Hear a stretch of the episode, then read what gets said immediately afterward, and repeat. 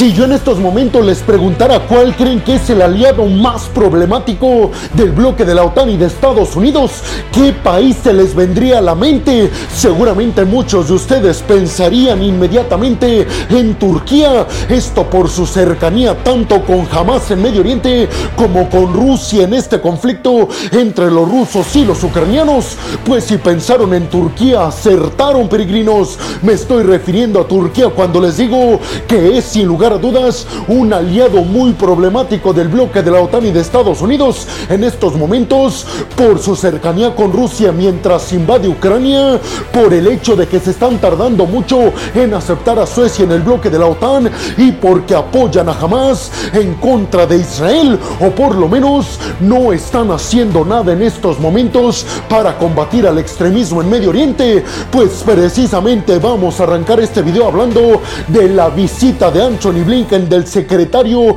de Estado de Estados Unidos a Medio Oriente, su quinta visita ya para intentar calmar todos los conflictos que hay en estos momentos, ya que además del conflicto entre Hamas e Israel, aparentemente se está despertando un conflicto entre Hezbollah de Líbano e Israel y todo lo que ya sabemos que está pasando en la región del Mar Rojo, donde los hutíes de Yemen respaldados por Irán están atacando a buques comerciales. La visita de Anthony Blinken hacia Medio Oriente tiene el objetivo de evitar que el conflicto entre Hamas e Israel se expanda, pues precisamente inició su gira por Medio Oriente en Turquía, en donde abordó con el presidente Recep Erdogan temas como Hamas, la franja de Gaza, enviar más ayuda a Gaza, evitar tantas bajas de civiles inocentes y también se tocó el tema de la adhesión de Suecia al bloque de la OTAN. En la reunión que se llevó a cabo en Ankara, Turquía, entre Blinken y Recep Erdogan, ambos manifestaron su apoyo para buscar una salida inmediata a este conflicto. Sin embargo, recuerden ustedes que Estados Unidos no apoya un alto al fuego inmediato porque aseguran desde Washington eso beneficiaría a los extremistas de Hamas. Blinken aparentemente le planteó al presidente turco Recep Erdogan el hecho de que si se termina con el grupo extremista de Hamas, vendrá una paz duradera en la región de Medio Oriente, sobre todo porque le aseguró Blinken a Erdogan que en el momento en el que se elimine a Hamas, será más fácil conformar la creación del Estado palestino, ya que muchos consideran que no se ha logrado crear el Estado palestino básicamente por la oposición que existía por parte de Hamas liderando la franja de Gaza. Y es que piensa Anthony Blinken que la creación del Estado palestino que incluiría Gaza, Cisjordania y el este de Jerusalén solamente es posible si se acaba con Hamas. Además, como ya se los mencioné en la visita Blinken, obviamente abordó el tema de la entrada de Suecia al bloque de la OTAN. En estos momentos todavía eso no es un hecho, todavía se está esperando la ratificación de Hungría y de Turquía. Sin embargo, parece ser que el más problemático es Turquía, ya que se ha negado durante todos estos meses a aceptar a Suecia como el miembro número 32 del bloque. Les recuerdo que tanto Finlandia como Suecia decidieron entrar a la OTAN después de la invasión de Putin a Ucrania,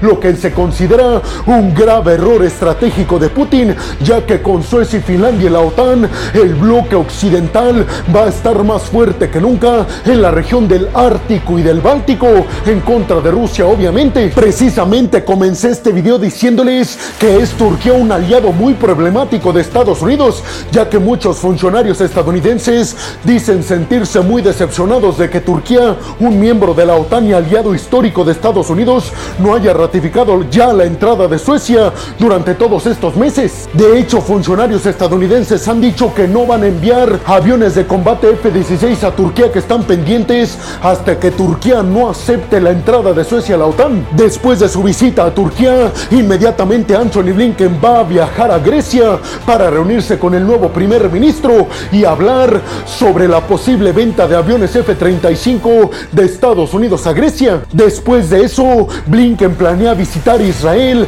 Cisjordania y posiblemente Jordania. Todo esto para evitar, como ya se los dije, que el conflicto escale entre Israel y Hezbollah de Líbano. Washington está intentando crear una especie de coalición de países internacionales que lideren y gobiernen Gaza. Esto después del conflicto entre Hamas e Israel. Y quiere Estados Unidos que esta coalición la lideren Turquía y las Naciones Unidas. Sin embargo, Israel parece que se está oponiendo a esto, ya que Israel considera que lo mejor es que Israel se haga cargo por un tiempo de la gobernanza de Gaza, algo que no está de acuerdo Estados Unidos. ¿Ustedes qué piensan? ¿Creen realmente que la visita de Anthony Blinken a Medio Oriente haga que el conflicto no se expanda a niveles más internacionales, como por ejemplo con el conflicto entre Hezbollah e Israel o entre Irán e Israel? Todo, ¿creen que Turquía esté próximo a aceptar y ratificar a Suecia como miembro nuevo de la OTAN? Bienvenidos a un nuevo video de geopolítica en el cual, como ustedes ya saben, les voy a platicar lo más importante que ha acontecido a niveles diplomáticos y geopolíticos alrededor de todo el mundo. Yo soy Alejandro Peregrino, abróchense los cinturones porque aquí arrancamos. Y vámonos rápidamente con la siguiente noticia de este video que tiene que ver con que aparentemente se registró un nuevo ataque en contra de una nueva posición militar y un campamento militar dentro de un aeródromo ruso en Crimea. Que recuerden, Rusia tiene ocupada la península de Crimea ilegalmente desde el año del 2014. Aparentemente el objetivo se llevó a cabo con misiles de crucero y drones militares y tenía precisamente el objetivo de alcanzar este puesto militar en este aeródromo ruso, específicamente en la región de Saki, en Crimea. Rusia aseguró que todos los misiles de crucero lanzados fueron por parte de sus sistemas de defensa aérea. Sin embargo, los ucranianos confirmaron que habían impactado con éxito. Rusia asegura que todos estos ataques en contra de Crimea deben de ser considerados ataques de terror internacional. Sin embargo, recuerden ustedes que Crimea fue invadida ilegalmente en el 2014. Por eso los ucranianos y sobre todo Zelensky han dicho que reclamar Crimea no es reclamar un territorio ruso, sino reclamar un territorio ucraniano que los rusos le arrebataron a Ucrania ilegalmente y por la fuerza militar en el 2014. Precisamente los intentos de recuperar Crimea han venido aumentando desde el año pasado por parte de Zelensky, quien les hizo la promesa a todos los ucranianos que Crimea iba a volver a casa, refiriéndose a que los ucranianos iban a lograr sacar a los rusos de Crimea, sobre todo a sus fuerzas navales. Recientemente les di la noticia de que 36 drones militares y 10 misiles de crucero intentaron impactar en Crimea. Supuestamente Rusia repelió estos ataques. Sin embargo, también les mencioné que fuentes occidentales mencionan que Valery Gerasimov, el líder del Estado Mayor Conjunto ruso, habría perdido la vida en este incidente. Esa es información que aún no se corrobora. La región de Saki se encuentra aproximadamente a unos 100 kilómetros de Sebastopol en Crimea, en donde está estacionada la flota naval rusa. El comandante de la Fuerza Aérea Ucraniana confirmó que se había logrado el objetivo de acabar con un puesto militar ruso en la Crimea ocupada ilegalmente, repito, desde el 2014. ¿Ustedes qué piensan? ¿A quién le creemos? ¿A Rusia que asegura repelió todos los ataques, drones y misiles con sus sistemas de defensa aérea? ¿O le creemos a los ucranianos que aseguran los objetivos fueron conseguidos y alcanzaron el puesto de mando militar ruso? Y vámonos rápidamente con la siguiente noticia de este video para hablar de que China podría estar en gravísimos problemas. Esto en su frontera con Birmania o con Myanmar. Recuerden que tanto Birmania como Myanmar son reconocidos como un solo país. Sin embargo, son llamados de distinta forma por temas de dialecto e idioma. Pero cuando nos referimos tanto a Birmania como a Myanmar, nos estamos refiriendo al mismo país fronterizo con China. Pues nada más y nada menos que se acaba de dar a conocer desde esta región de Birmania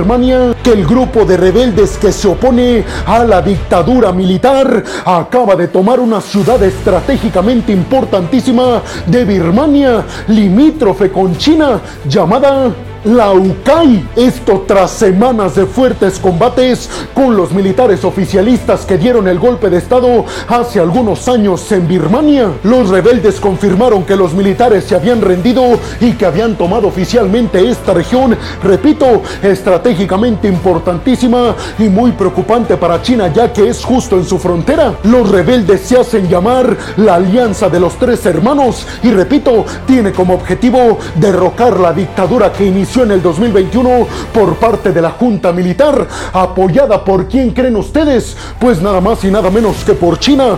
Por eso a China le preocupa mucho que los rebeldes que no apoya a China estén ya cerca de su frontera. El portavoz de la Junta Militar de Birmania, Sao Min Tun, fue el encargado de confirmar la rendición de las tropas militares del gobierno golpista en esta región. Recuerden ustedes que justamente fue en esta región del norte de Birmania cuando comenzó el conflicto entre los militares que dieron el golpe de estado en 2021 y los rebeldes llamados la Alianza de los Tres Hermanos comenzó en el norte, pues la primera batalla la acaban de conseguir los tres hermanos, los rebeldes. A finales de diciembre, China le pidió a todos los ciudadanos chinos que radicaban en esta ciudad de Laucai que la abandonaran inmediatamente porque China preveía que la caída de esta ciudad era prácticamente inminente. Ahora China está muy preocupada porque muchas de las personas que radican en el territorio chino limítrofe con esta región de la cual se apoderaron los rebeldes en Birmania son originarios de Birmania. Entonces ahora China piensa que tal vez los rebeldes